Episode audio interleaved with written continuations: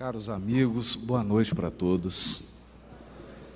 Primeiramente, eu queria agradecer aos corações que viajaram, se deslocaram de muito distante, vieram aqui para essas reflexões da noite de hoje e também para recebermos as bênçãos da espiritualidade superior, porque, como nos prometeu o Cristo, onde estiverem dois ou mais reunidos em seu nome, Ele estaria sempre entre eles. E a presença do Mestre, sobretudo quando refletimos no seu Evangelho de amor, de verdade, ela sempre se faz. Nós gostaríamos de agradecer também à Federação Espírita do Estado de Goiás, instituição pela qual eu tenho um profundo carinho e respeito. Pelo convite, por ter organizado esse roteiro, me sinto muito feliz de poder atender esse convite e pela primeira vez nessa região do estado de Goiás, que é um estado que eu tenho um carinho muito grande, mas essa região é a primeira vez que eu venho. Então, agradecer aos espíritas e habitantes de Jataí e de todo o entorno das cidades vizinhas. Obrigado pelo carinho, pela recepção. Nós vamos refletir essa noite sobre um tema intrigante: as causas das aflições. Há um tempo atrás, nós escutávamos uma entrevista de um grande cientista, uma pessoa dotada de uma inteligência incomum, alguém até que se destacava na sua área de conhecimento pelas realizações e pelo talento intelectual de que ele era portador. Mas essa pessoa se dizia ateu e confessava ter rompido totalmente as suas relações com Deus e com a religiosidade, mas falava isso como uma pessoa séria. Não era alguém que debochava da religião. Não era alguém que criticava a religião gratuitamente. Era alguém que de fato havia vivido uma experiência profundamente dolorosa, que deixara marcas e cicatrizes na sua alma, e que então, nas suas reflexões, utilizando aquilo que a sua inteligência podia dispor naquele momento, tomara a decisão de romper com tudo que dizia respeito à religiosidade e espiritualidade. E quando perguntado do porquê, por que ele rompeu com a religião, ele disse de maneira muito sincera: Rompi porque a religião não explica a dor. E se há um Deus, se de fato existe um Deus, Ele não poderia permitir certas dores que ocorrem com algumas pessoas. A sua fala, então, era quase que um desabafo, era quase que um pranto de alguém magoado com a vida, de alguém que de fato sofrera um golpe muito profundo e muito duro da vida e que se fez uma pergunta: se Deus verdadeiramente existisse, por que, que Ele permitiu que isso acontecesse comigo? Essa talvez seja a grande questão da humanidade. E não tem como fugir dela. Nós podemos talvez dar respostas provisórias superficiais, mas chega um momento em que cada um de nós passa por uma situação de perda, de dor, de sofrimento, e então surge essa pergunta. Em muitos, até mesmo uma dúvida, em outros, até uma crise de fé, uma crise existencial. Por quê?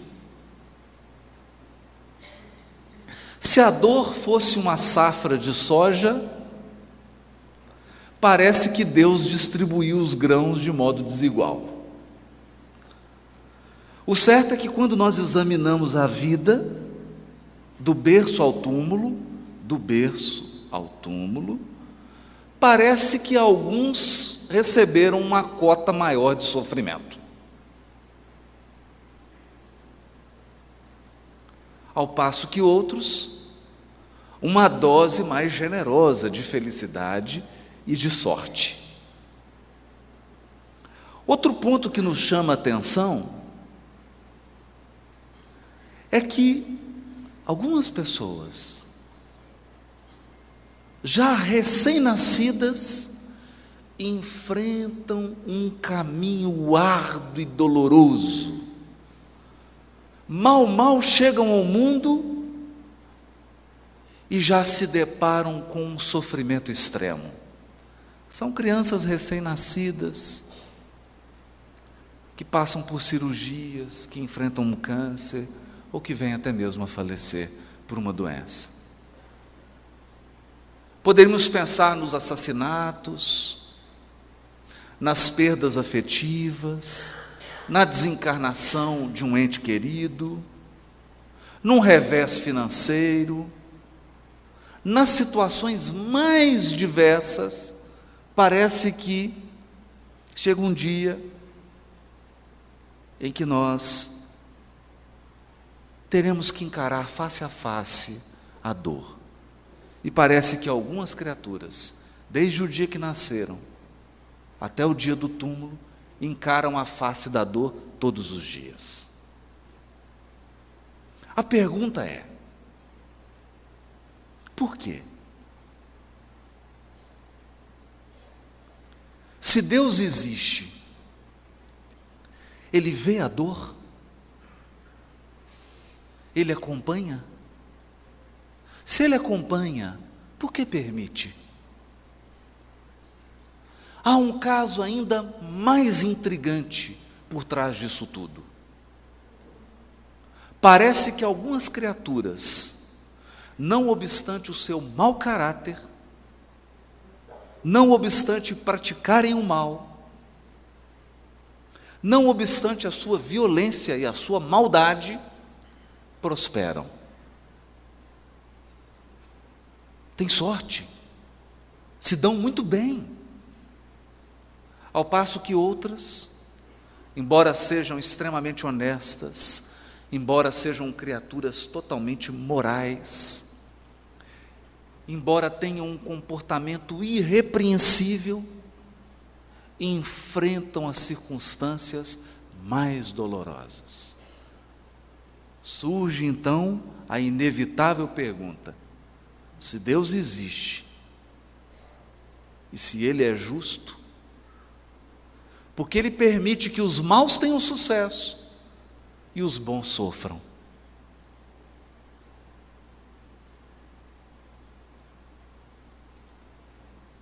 Algumas respostas foram dadas a essas perguntas, mas elas não foram capazes de convencer, e muito menos de consolar.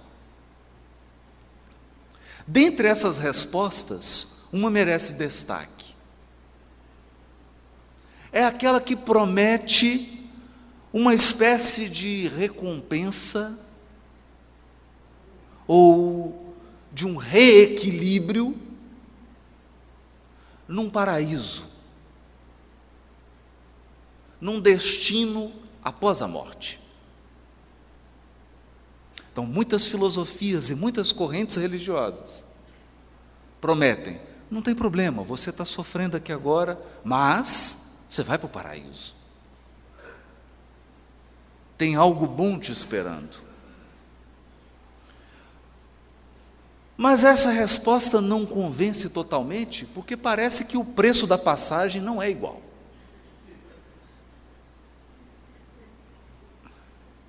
Alguns pagam caro para entrar nesse trem que conduz ao paraíso.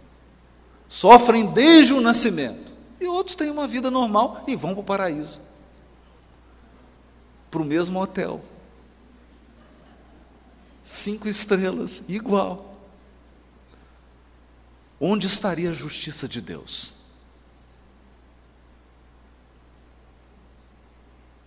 Em 1857, o governador espiritual do Terra delibera que enviaria ao mundo o Consolador prometido, cuja missão seria esclarecer a mente humana e consolar os corações que sofrem. Como? Dando explicações racionais, claras, diretas, objetivas, amplas e proporcionando aos seres que enfrentam sofrimento em suas vidas uma sensação real e profunda de que eles não estão sozinhos. São acompanhados, são amparados por outros corações que muito os amam. E dentre os inúmeros trabalhos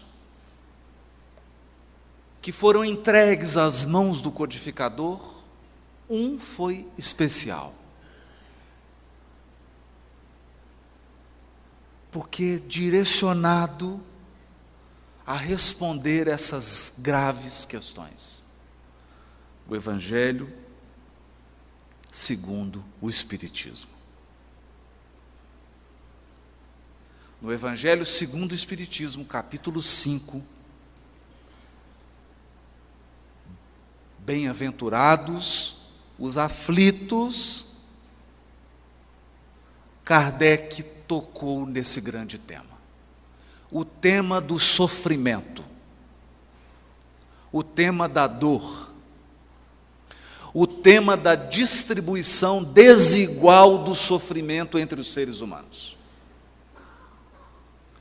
o tema da prosperidade dos maus e da provação dos justos. E escreveu: especialmente no item 4 e no item 6. Dois itens. No item 4, causas atuais das aflições. E no item 6, causas anteriores das aflições.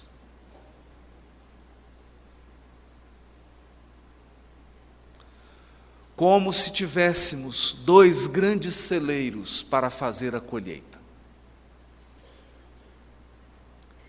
Algumas dores por nós vividas têm sua fonte nesta vida. Outras dores só podem ter a sua causa em outras existências. Desse modo, o codificador, amparado pelo ensino dos Espíritos acerca das múltiplas vidas, trazia o tema da reencarnação, que é inevitável se quisermos entender a dor neste mundo. Mas vamos começar pelo primeiro, e com a palavra Kardec. De duas espécies são as vicissitudes da vida: ou se o preferirem, promanam de duas fontes bem diferentes que importa distinguir. Umas têm sua causa na vida presente, outras fora desta vida. Remontando-se à origem dos males terrestres, reconhecer-se-á que muitos são consequências natural do caráter e do proceder dos que o suportam. Quantos homens caem por sua própria culpa? Quantos são vítimas de sua imprevidência, de seu orgulho e de sua ambição?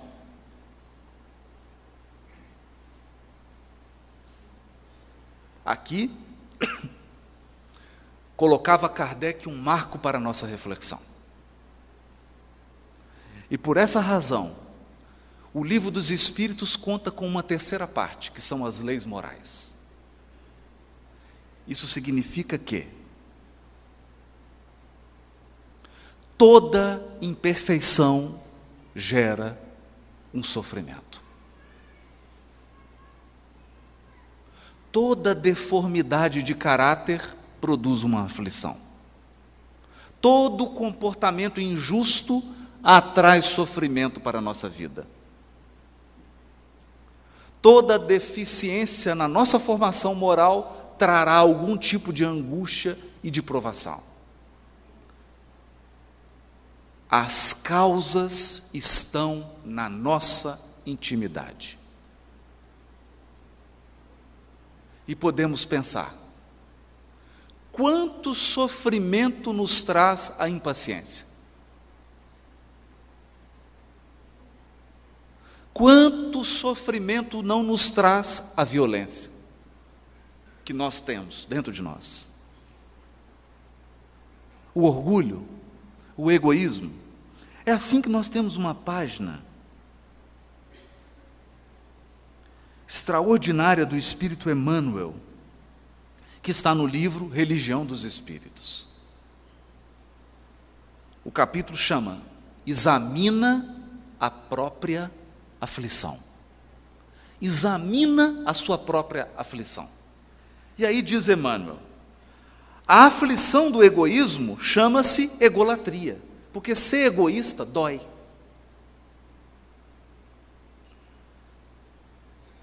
A pessoa pode pensar que não, mas sofre. Sofre por quê? Porque a felicidade está em compartilhar, não está em usufruir sozinho.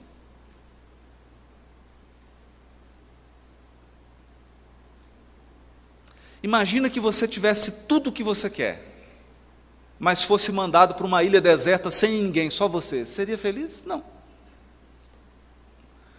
Você precisa pelo menos de alguém para contar. Contar a vantagem. Olha, eu recebi uma medalha.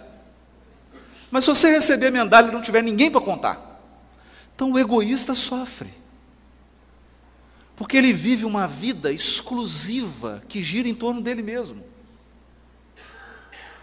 E quanto mais egoísta ele se torna, mais as pessoas se afastam dele. É uma aflição. E muitas vezes ele se volta para Deus e fala assim: por que você me escolheu para sofrer tanto? E Deus pergunta com palavras inarticuladas: meu filho, mas por que você é tão egoísta? A aflição do vício chama-se delinquência. Olha, a criatura começa experimentando um pouquinho de droga. Daqui a pouco ela usa mais. Daqui a pouco ela usa mais. Mais, mais, mais. Daqui a pouco ela está roubando para sustentar o vício. É um sofrimento. É um sofrimento.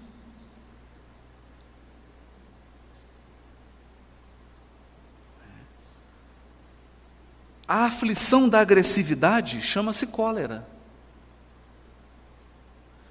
E a cólera só faz mal para a pessoa, prejudica o fígado, ataca o estômago, afeta o sistema nervoso e o pior de tudo, dá pé de galinha.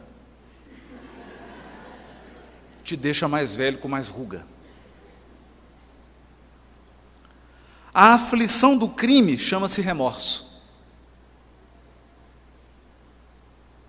Porque ninguém foge da própria consciência. A aflição do fanatismo chama-se intolerância. A aflição da fuga chama-se covardia. A aflição da inveja chama-se despeito. O invejoso sofre tanto que, primeiro, ele não consegue mais reconhecer valor no que ele tem, e pior, ele não consegue ser feliz com aquilo que ele já conquistou. É um sofrimento. A aflição da leviandade chama-se insensatez, da indisciplina chama-se desordem. Tem criaturas que são tão indisciplinadas que a vida delas é uma loucura, é uma total desordem porque eles não conseguem nem sequer chegar no horário de um compromisso. Tudo é difícil. Ele está sempre atrasado, ele está sempre afoito, ele nunca acha as coisas, porque nunca põe no lugar. É um sofrimento. Quem sofre mais é a própria pessoa. Por isso Chico dizia: a disciplina não é uma grade, não é uma prisão. A disciplina é a chave da porta porque você entra e sai quando quiser. A aflição da brutalidade chama-se violência. A aflição da preguiça chama-se rebeldia. Da vaidade chama-se loucura. A aflição do relaxamento chama-se evasiva. A aflição da indiferença chama-se desânimo. A criatura indiferente não se importa com nada. Daqui a pouco ela é tomada por um tédio insuportável porque ela não consegue se importar com as coisas. E nós precisamos de gostar das coisas. Você precisa ter alguma coisa que você goste. Você precisa fazer alguma coisa ou gostar de alguma coisa que você faz. Porque senão você sofrerá do tédio. A vida perde o sentido. Você perde o rumo. É um sofrimento, é uma aflição. A aflição da inutilidade chama-se queixa. Aqui de Emmanuel é duro, porque ele está dizendo: quanto mais inútil uma criatura, mais ela reclama. Quem mais reclama é quem menos faz. Porque quem mais faz não tem tempo de reclamar. A aflição do ciúme chama-se desespero. E aqui nós pensamos: quantas criaturas chegam até mesmo a suicidar por, pelo ciúme? É um sofrimento terrível. A aflição da impaciência chama-se intemperança, porque quem é impaciente perde a medida. Perde a medida, exagera em tudo. A aflição da sovinice chama-se miséria. Chama-se miséria. Sovinice é pão duro. Estou traduzindo aqui o Emmanuel. É? Porque quanto mais sovinice tem uma criatura, mais ela se impõe uma vida de restrição.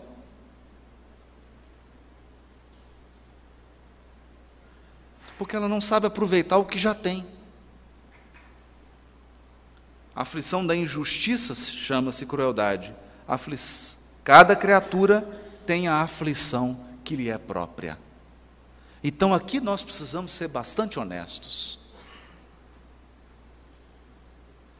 É por isso que o Espiritismo, na sua condição de consolador prometido, ele vem esclarecer e consolar nossas dores mas o primeiro ponto que ele esclarece é: a maior parte dos nossos sofrimentos tem sua causa na vida atual. E tem a ver com o nosso caráter.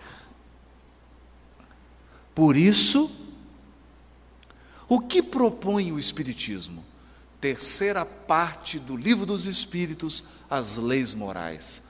Propõe uma renovação moral, uma transformação do caráter. Propõe a absorção de valores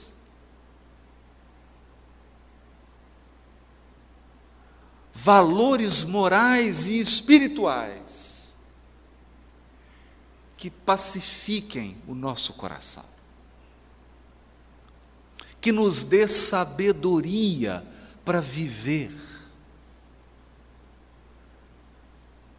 viver bem, viver bem.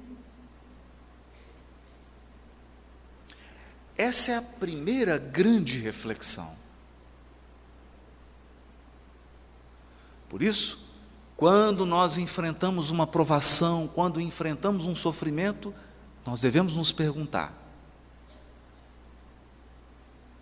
o meu caráter, a minha condição moral, contribuiu em quantos por cento para esse sofrimento?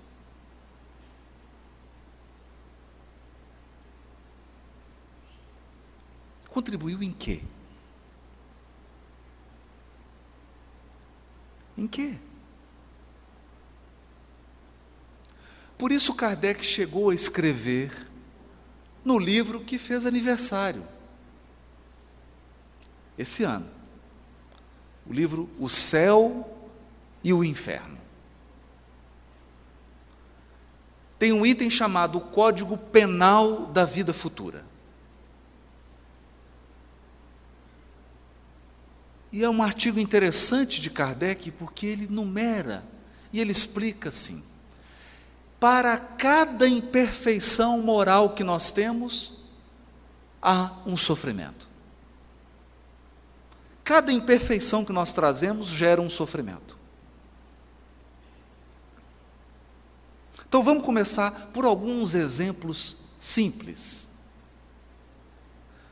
A pessoa que é desatenta e indisciplinada. É uma imperfeição. É uma imperfeição. Então ele tem que chegar no trabalho sete horas, ele acorda cinco para sete.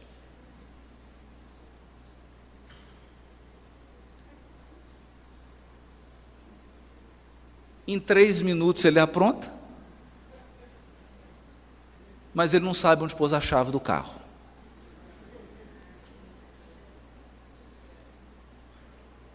E quando ele sai faltando meio minuto para chegar, porque ele esqueceu que são 20 quilômetros, ele reclama que esse mundo não dá para viver porque tem trânsito. É um sofrimento. E a criatura já começa o dia amarga. Então ela já chega mal. Quando ela chega no trabalho, bom dia. Não, bom, só se for o seu, porque o meu.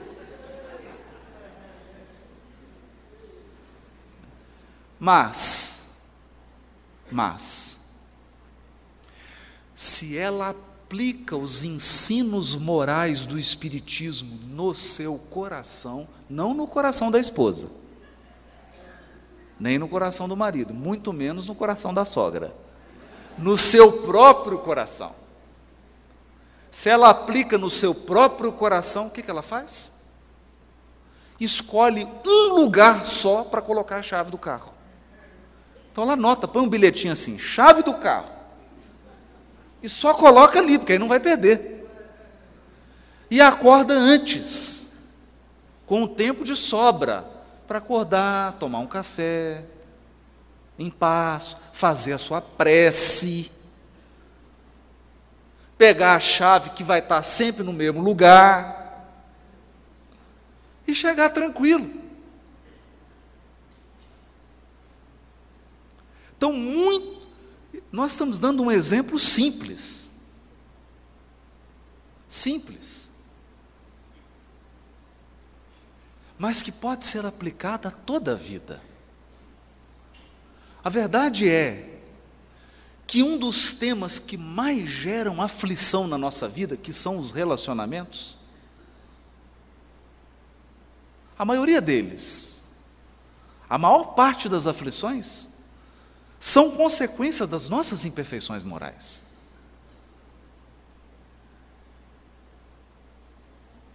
Das nossas imperfeições. Por isso há algo que me chama bastante atenção nos jesuítas, os padres jesuítas. Eles têm um hábito que é muito curioso. Chega no final do ano, eles dividem naquela comunidade em que eles trabalham grupos de 5, 10 pessoas. E aí aplicam um, um amigo oculto. Como é que é o amigo oculto deles? É assim. Por exemplo, são cinco pessoas. Cada um tem que fazer uma lista com dez virtudes e dez defeitos dos seus companheiros. Então são cinco pessoas, você tem que fazer quatro listas. Para os quatro pessoas. Você vai listar as virtudes e os defeitos dela. Então você escreve quatro listas e, portanto, você vai receber quatro listas. Quando você recebe as suas listas, são as pessoas que convivem por você. Não está identificado, não pode identificar. Aí você fala: Não, eu não tenho esse defeito. Está tendo algum equívoco. Embora esse defeito apareça nas quatro listas, não é possível que eu tenha esse defeito. Embora ele seja o primeiro das quatro listas, nós não enxergamos. Não enxergamos. Mas é comum também não enxergarmos as qualidades. Oh, mas eu não sabia que eu tinha essa qualidade. Tem uma técnica interessante, mas cuidado para aplicá-la em casa. Isso pode gerar alguns problemas de relacionamento. É uma boa técnica, porque nós vamos percebendo aqueles elementos da nossa personalidade que geram muito sofrimento. Bom, eu vou dar um último exemplo para nós passarmos para outra parte. As causas anteriores das aflições. Mas antes gostaríamos de falar ainda um último caso das causas atuais das aflições. Hoje, toda vez que nós ligamos a televisão no jornal, alguém foi preso.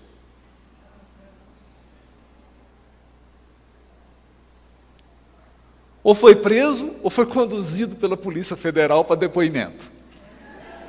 Ou então aceitou um acordo de delação premiada. É? E quando nós assistimos isso, é natural, é da natureza humana. A gente fica com uma certa raiva, né? Mas é um absurdo. É de fulano se aproveitando, não percebendo a aflição que essas criaturas criaram para as suas vidas nessa vida. Mas um caso me chamou especialmente a atenção. Evidentemente, eu não vou citar o nome. Assisti uma, uma reportagem. Isso há, já tem um tempo.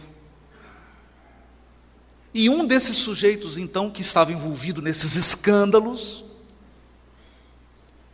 e é curioso, porque a pessoa vive aqui no Brasil se escondendo, mas tem 20 milhões na Suíça.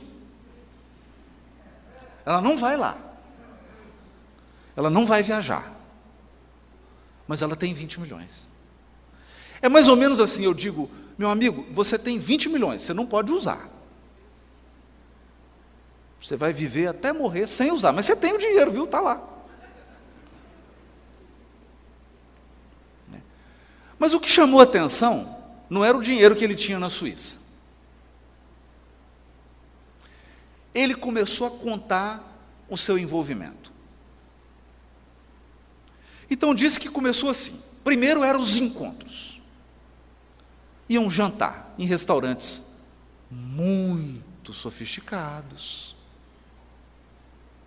E lá se combinavam propinas, etc, etc, etc. E saía do, do jantar e iam para casas de prostituição. Prostitutas de luxo. Então ele foi a primeira noite, foi a segunda, a terceira, a quarta, a quinta, a sexta, vigésima quinta, 130, 140 vezes, até que ele chegou, isso ele confessando, a uma situação. Todo dia ele precisava ir.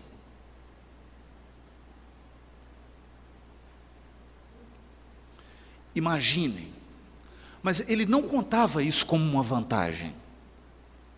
Até porque, nessa altura ele já tinha perdido tudo, estava respondendo processo, vai ser condenado, etc. Contava como um sofrimento. Eu fiquei viciado, não conseguia deixar de ir. Então eu tinha que cada vez mais conseguir propina para pagar o valor altíssimo das boates de luxo. Todos os dias. Mas a situação se agravou. Porque é assim, o mal, ele é exponencial. Primeiro ele começa inocente, daqui a pouco você está completamente preso na teia.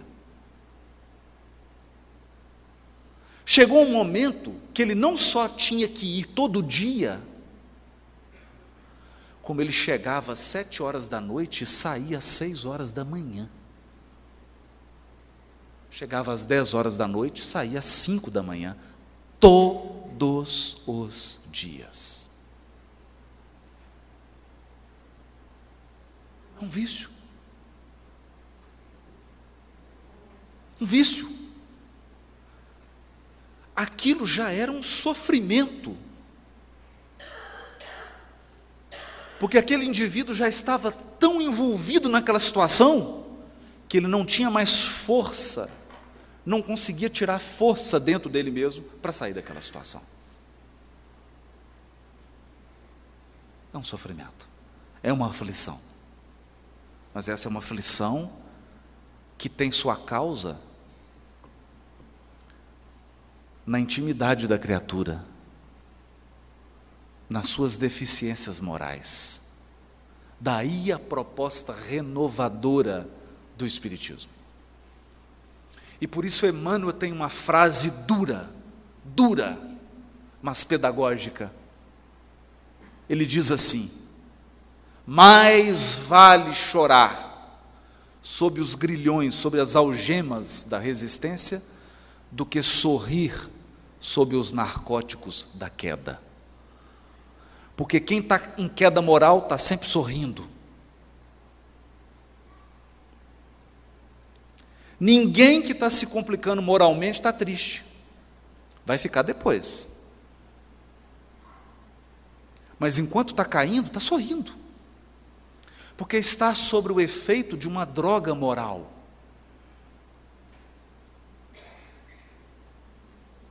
As consequências virão depois. Essa é uma reflexão profunda. Profunda. E daí o papel transformador do Espiritismo. Mas para isso, para isso, diz Kardec no capítulo Sede Perfeitos, de O Evangelho segundo o Espiritismo. O Espiritismo precisa ser bem compreendido, bem compreendido, mas, sobretudo, bem sentido. Porque se ele não entrar no nosso coração, ele não faz a obra renovadora que está proposta. Não consegue. Mas, continua Kardec no item 6 do capítulo 5, Bem-aventurados os aflitos. Mas, se há males nesta vida cuja causa primária é o homem, outros há também aos quais, pelo menos na aparência, ele é completamente estranho e que parece atingi-lo como que por fatalidade. Tal, por exemplo, a perda de entes queridos, a, a perda daqueles que são o amparo da família, tais ainda os acidentes que nenhuma previsão poderia impedir, os reveses da fortuna que frustram todas as precauções aconselhadas pela prudência, os flagelos naturais, as enfermidades de nascença, sobretudo as que tiram a tantos infelizes os meios de ganhar a vida pelo trabalho, as deformidades, a idiotia, o cretinismo, etc. Todavia, por virtude do axioma, segundo o qual todo efeito tem uma causa, tais misérias são efeitos que hão de ter uma causa. E desde que os, os efeitos, precedendo sempre a causa, se esta não se encontra na vida atual, há de ser anterior a essa vida, isto é, há de estar numa existência precedente. Há males para os quais a pessoa em nada contribuiu. Ela é atingida como que por um raio. E de uma hora para outra, a sua vida parece se transformar para pior, na sua visão. E ela enfrenta de um momento para o outro um sofrimento incrível. Isso pode ser uma doença nela ou em um ente querido o abandono de um ser amado, um revés financeiro, etc, etc. Por mais que ela tenha agido com toda prudência, com toda seriedade, com toda honestidade, aquilo não foi suficiente para poupá-la daquele sofrimento que parece chegar gratuitamente. É aí então que o Espiritismo apresenta a sua mais alta dose de consolação ao espírito humano, dizendo: Nós não somos o resultado de uma só vida. Uma só vida é insuficiente para explicar a vida. É pouco tempo para você gostar tanto de uma pessoa quando você encontra com ela pela primeira vez. É pouco tempo para você gostar tão pouco de alguém quando encontra com ela pela primeira vez. É pouco tempo, uma vida, para você ter um dom ou uma habilidade que às vezes são necessárias várias vidas para conquistar. Uma vida é pouco. Vem então o Espiritismo e nos explica as nossas múltiplas existências, todas elas solidárias. Então, a nossa vida é como uma novela. Cada existência é um capítulo.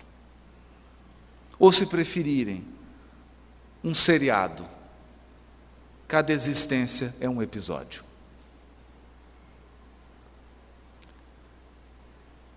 Talvez você esteja reencontrando hoje, em Jataí,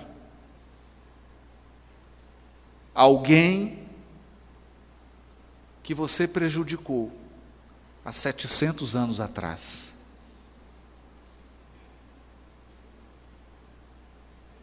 Talvez você esteja reencontrando hoje na fila do banco, alguém com o qual você construiu uma história belíssima há 1500 anos atrás. Talvez hoje você esteja vivendo uma situação de dor para a qual você foi preparado há dois mil anos e só agora você tem condição de suportar. As existências são solidárias, elas se unem, e nós não podemos cometer o equívoco de avaliar uma criatura pelo corpo. Você olha uma criancinha de dois aninhos de idade, fala, mas ela só tem dois aninhos, é porque você está olhando apenas para o corpo. Há ali um espírito imortal, herdeiro de centenas e centenas de existências, cheios de experiências boas e ruins, com imperfeições e com virtudes. com habilidades e com inabilidades, e que nasceu com um propósito. Com um propósito. É aí que nós nos lembramos do livro Ceifa de Luz, capítulo 27, também psicografado por Chico Xavier. Onde Emmanuel esclarece no limiar do berço, pede à alma dificuldades e chagas, amargores e cicatrizes. Entretanto, recapitulando de novo as próprias experiências no plano físico, torna a concha obscura do egoísmo e da vaidade, enquistando-se na mentira e na delinquência. Aprendiz recusando a lição, ou doente, abominando o remédio.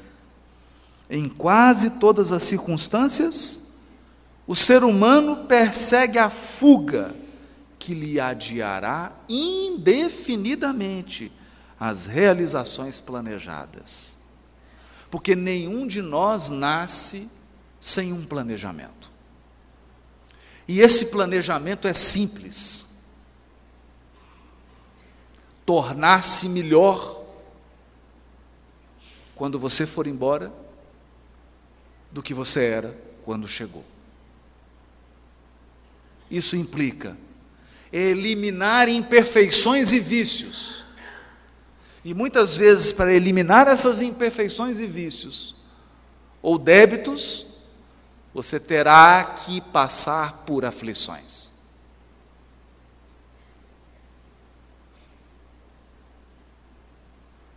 Algumas foram pedidas. A gente costuma até pedir demais antes de encarnar.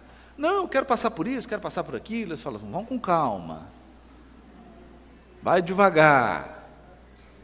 E quando chega aqui, você faz a pressa, fala, só eu queria rever, não dá para diminuir aí 20%.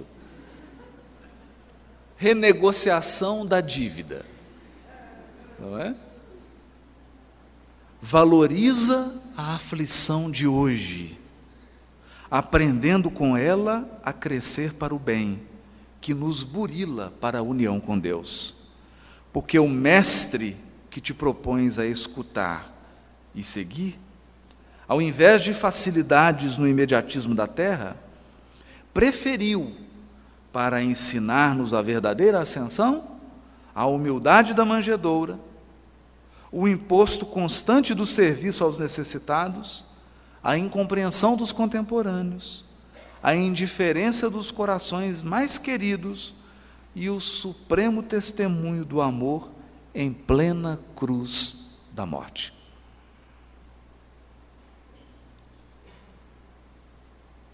A verdade é que nós podemos dizer que para enfrentar as aflições que têm suas causas em vidas anteriores, nós precisamos permitir que o Espiritismo entre no nosso coração. Porque se ele entrou só na sua cabeça, você não fica de pé.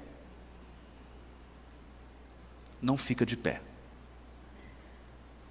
No momento do sofrimento extremo, não adiantam palavras não adianta explicações. Você não pode chegar num velório para uma mãe que está enterrando um filho de dois anos e dizer para ela: olha, deve ser algum débito dele.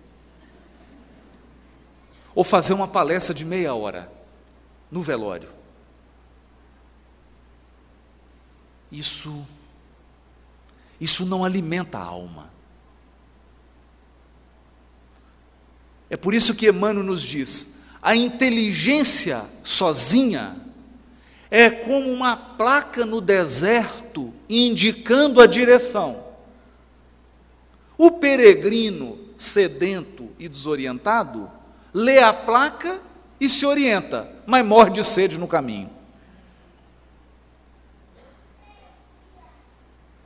O sentimento, a bondade e o amor, sozinho, é como um poço de água no deserto. O peregrino sedento e desorientado vem e mata a sua sede, mas se perde porque está desorientado.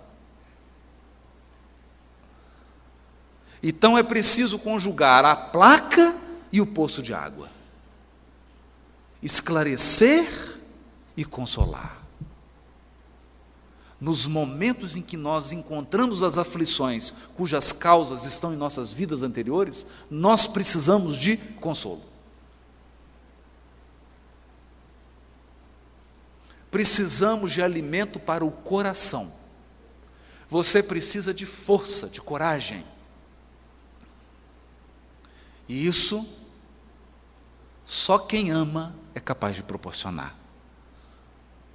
Em alguns casos, somente a prece. E aqui, aqui, é a experiência verdadeira da religiosidade. É por isso que muitos abandonam a religiosidade quando são defrontados pela dor. Porque a dor é o supremo teste da fé. Há um caso belíssimo de, que Francisco de Assis caminhava no inverno rigoroso na Itália. Ele ia da sua instituição para um outro convento fazer uma visita.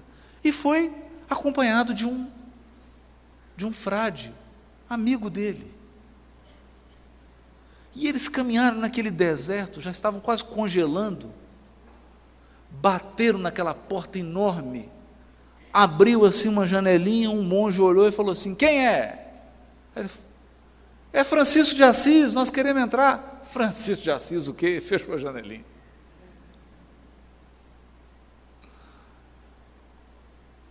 O monge que estava do lado de Francisco de Assis sentou na neve e começou a chorar. Agora nós vamos morrer.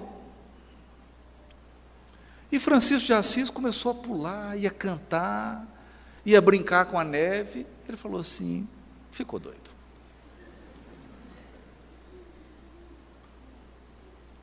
E virou para ele e falou: Mas Francisco, pai Francisco, né, que ele chamava ele de pai, né? Pai Francisco, eu não estou entendendo. Será que o senhor não está vendo que nós vamos morrer? Ele falou: Meu filho, eu esperei a vida inteira por esse momento. Ele, para quê? Para morrer? Não. Você não percebeu que agora não tem nenhum ser humano que possa nos ajudar? Ele falou, claro, por isso que eu estou chorando. Mas você não percebeu que agora nós estamos, meu filho, eu e você, 100% nas mãos de Deus? Foi o que eu busquei minha vida inteira. Nós estamos agora 100% nas mãos de Deus.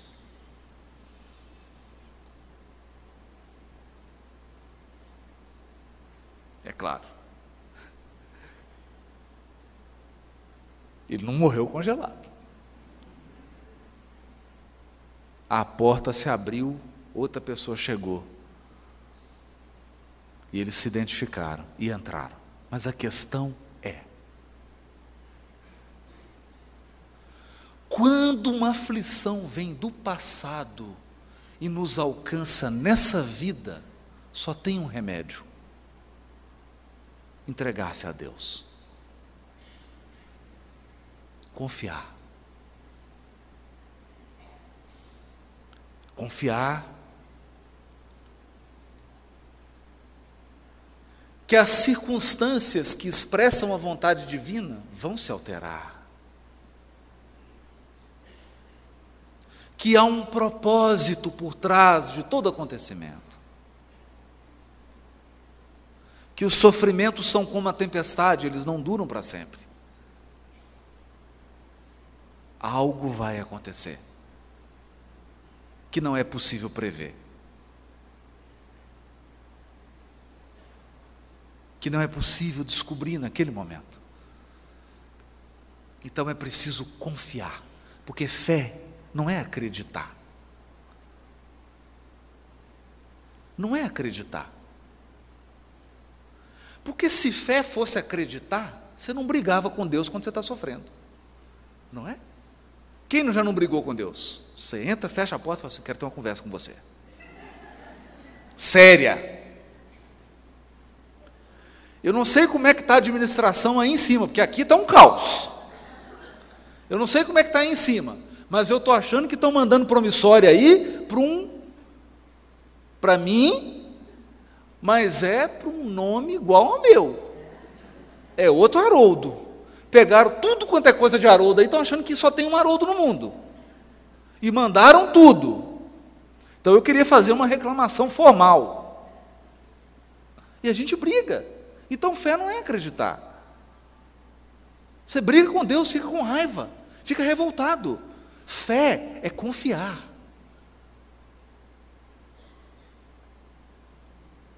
É confiar. Então fé significa, e é esse o grande ensinamento que a doutrina espírita nos traz, porque ela nos traz uma fé que não é uma fé cega, não é um confiar como se fosse uma criança. É uma fé raciocinada. Você confia porque tem pelo menos uma base. Você não sabe o porquê, qual que é a razão exata daquele sofrimento que você está passando? Mas você sabe que tem uma razão. Você sabe que existe uma lei divina. Você sabe que existem múltiplas existências e que elas são todas solidárias. Então você confia. E confiar significa: você desliga o carro, coloca no ponto morto, abre a porta e entrega a chave para Deus. E diz: agora é você que dirige.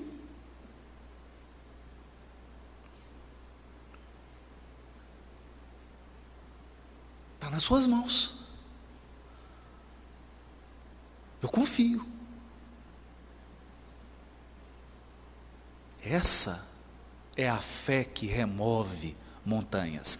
Essa é a verdadeira experiência de religiosidade. Isso é religião de verdade. O resto é treino.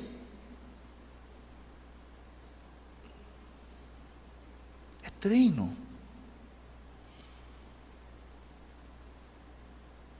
No mais, todas as nossas práticas são apenas oportunidades que o Criador nos dá de adquirir provisão, preparo espiritual para os momentos de dificuldade, em que nós teremos que verdadeiramente confiar, entregar.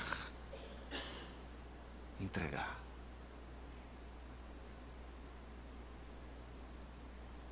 E assim,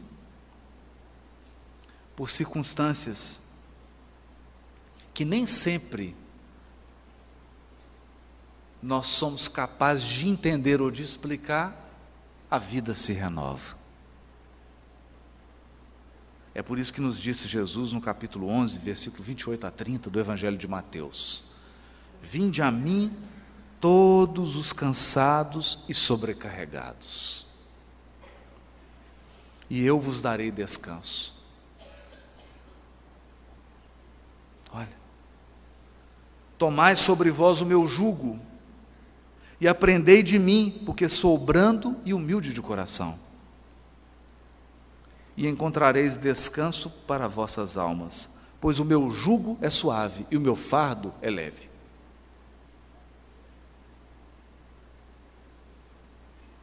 Qual que é o jugo de Jesus? O jugo era aquela madeira que ela colocada no boi, no jumento, para ele poder arar a terra.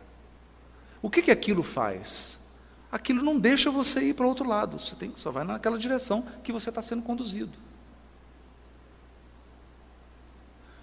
O jugo do Cristo é o conteúdo moral da sua lição. E o que, que isso significa? É o remédio para as causas atuais das aflições. Você quer diminuir 70% dos sofrimentos da sua vida? Evangeliza seu coração. Isso é aceitar o jugo de Jesus, a orientação dele. Agora, não é fácil. Não é fácil. Nós temos o célebre caso do Chico chega em casa e ele sempre gostou muito de animal, sempre gostou muito de cachorro, principalmente. E tinha um cachorro que era alegria dele, então ele chegava, tarde da noite da atividade, e o prazer dele era alimentar o cachorro. E, e, adorava, né? E, e, o bichinho fica quase que um membro da família, né?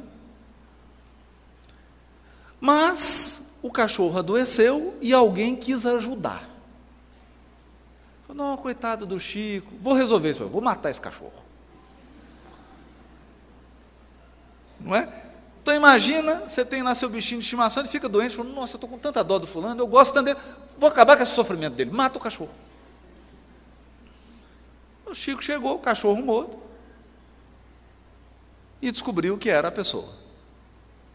E aí o Chico ficou magoado, ficou magoado.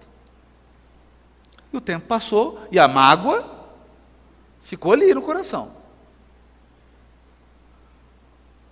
Até que um dia Emmanuel chamou ele, falou: Olha, Chico, temos que conversar uma coisa séria. Você está com uma mágoa no coração e isso está gerando uma nuvem escura ao redor do seu peito, no chakra cardíaco, e está atrapalhando as atividades mediúnicas. Meu Deus, Emmanuel, o que, que eu faço então? Você vai fazer o seguinte: sabe quem matou o cachorro, né? Sei. Oh, você vai descobrir o que, que essa pessoa mais gostaria de ganhar e vai comprar para ela. Ele falou assim: não, você está brincando. O senhor não pode estar tá falando sério.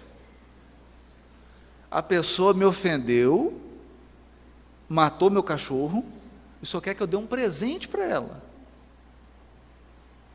Ele falou assim: Mas Chico, a receita não é minha, é do Cristo. É o jugo de Jesus. E aí o Chico foi descobrir o que, que a pessoa queria ganhar. Era uma máquina de costura, caríssima. O Chico teve que comprar a máquina de costura, dar de presente, parcelou em quatro reencarnações a máquina. Porque ganhava muito pouco, a máquina era fortuna, várias vidas pagando a máquina. Na hora que ele entregou a máquina, a pessoa ficou tão feliz que saiu uma luz do peito dela e eliminou toda a sombra que estava no peito do Chico. Nessa hora o Emmanuel apareceu e falou assim: Viu, Chico, a receita é do Cristo. Perdoa. É o jugo. É o jugo. Porque você pode desenvolver um câncer por causa da mágoa.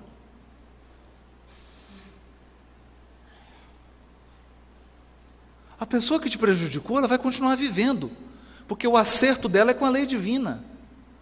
Mas e você?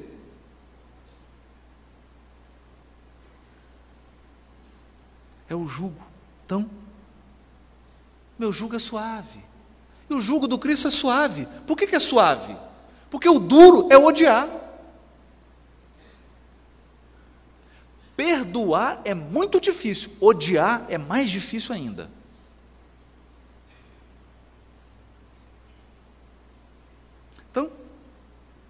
Alguns dizem assim: Você quer vir com uma pessoa nas próximas 20 encarnações? Você quer que uma pessoa não saia do seu lado, que ela fique todo dia, 24 horas por dia do seu lado? Odeia. Porque se você amar, não vai adiantar. O amor liberta, o ódio, o ódio algema. O ódio algema. Então ele é mais pesado. O perdão é mais suave. A humildade é mais suave do que o orgulho. A disciplina é mais suave do que a indisciplina. A questão é que o ódio é doce quando você põe na boca e amargo para o resto da vida. O perdão, ele é amargo quando você põe na boca, mas depois ele fica doce como mel.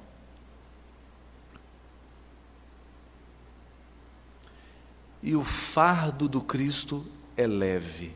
Por quê? O fardo que Jesus coloca sobre nós é o fardo dos nossos deveres. Dos nossos deveres. E quem cumpre o dever se liberta. Quem aceita as aflições está iluminando os caminhos futuros.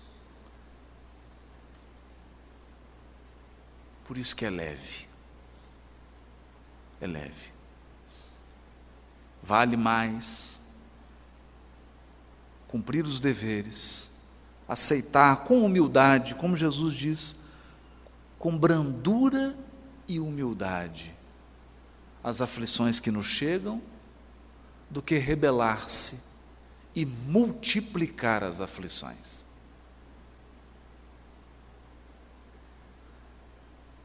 Essas são as lições do Espiritismo que esclarecem e consolam o nosso coração. Mas uma coisa é certa: em nenhuma das aflições que nós passamos na vida, se nós tivermos a humildade e a brandura suficiente, nós sentiremos a presença dos seres espirituais que nos amam profundamente ao nosso lado. Nos momentos mais difíceis da vida, nós sentimos a presença mais intensa desses corações mas é preciso brandura e serenidade para perceber a presença deles. Nenhum de nós está enfrentando as suas aflições sem o amparo.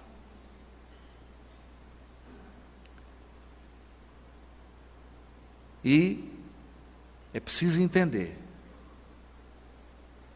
Eu gostaria de encerrar contando uma pequena experiência vivida. Depois de um grande sofrimento experimentado, eu ia pelo carro discutindo com Deus. Era uma discussão assim até pacífica. Não era propriamente uma briga. Mas eu tentava entender o porquê. E num determinado momento, eu falei, eu pensei, eu estou desamparado.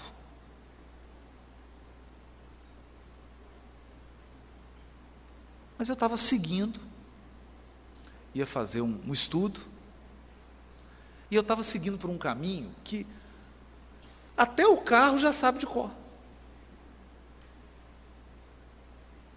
Quer dizer, de olho fechado eu vou. Não é que eu errei. Que virar para a esquerda, eu prossegui. Quando eu percebi, eu entrei num beco, era de noite. E eu, eu achei estranho, porque a rua foi estreitando, foi estreitando, foi estreitando, quando eu vi, não passava o carro. E eu tive que voltar um quilômetro e meio de ré. Para depois que eu voltasse do beco, voltasse para a avenida, tentar jogar no celular para achar, porque eu fugi completamente do caminho, e aí eu entrei para um, uma questão do bairro lá que eu já não sabia como sair. Na hora que eu estava dando ré, eu só percebi nitidamente como se alguém me dissesse: só para você experimentar um pouquinho de desamparo. Você achou que estava desamparado? Isso aqui é só para você experimentar três segundos de desamparo. Eu falei, já tá bom, chega, tá ótimo. Volta o amparo, estou feliz, já entendi. Dei a ré e voltei. Eu estava, eu estava simplesmente a uns 500 metros do lugar que eu tinha que chegar.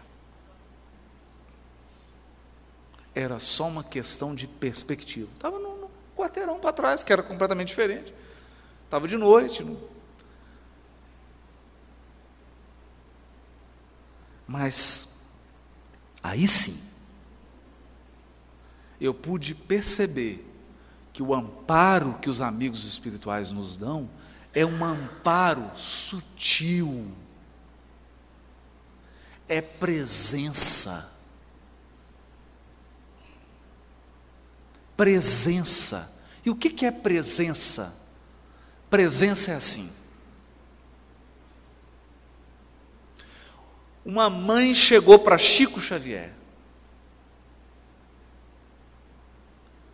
O Chico atendia mães que perderam filhos há mais de 15 anos.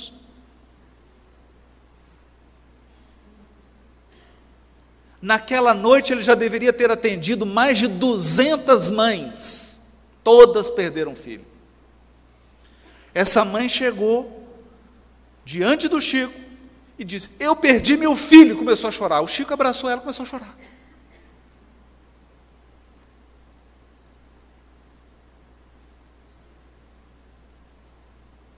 E ficou todo mundo falando: Não é possível. Será que o Chico não vai fazer uma palestra, Causas das Aflições? Não, ele abraçou e começou a chorar. E durante uns 15 minutos, os dois ficaram chorando. Ela se acalmou, enxugou as lágrimas, o Chico também. Ela virou para o Chico e disse: Eu nunca me senti tão consolada em toda a minha vida. Porque é presença a presença dos corações que nos amam no momento do sofrimento é tudo que nós precisamos para nos sentir amparados e consolados. E nós podemos dizer com certeza absoluta que a primeira presença constante em nossa vida é a do Cristo. E junto a Ele, dos corações que nos amam e que torcem para que nós cheguemos do outro lado com o cumprimento dos nossos deveres, com o coração brando e sereno, por termos aceitado a condução do Criador nas nossas vidas. Muito obrigado e boa noite para todos.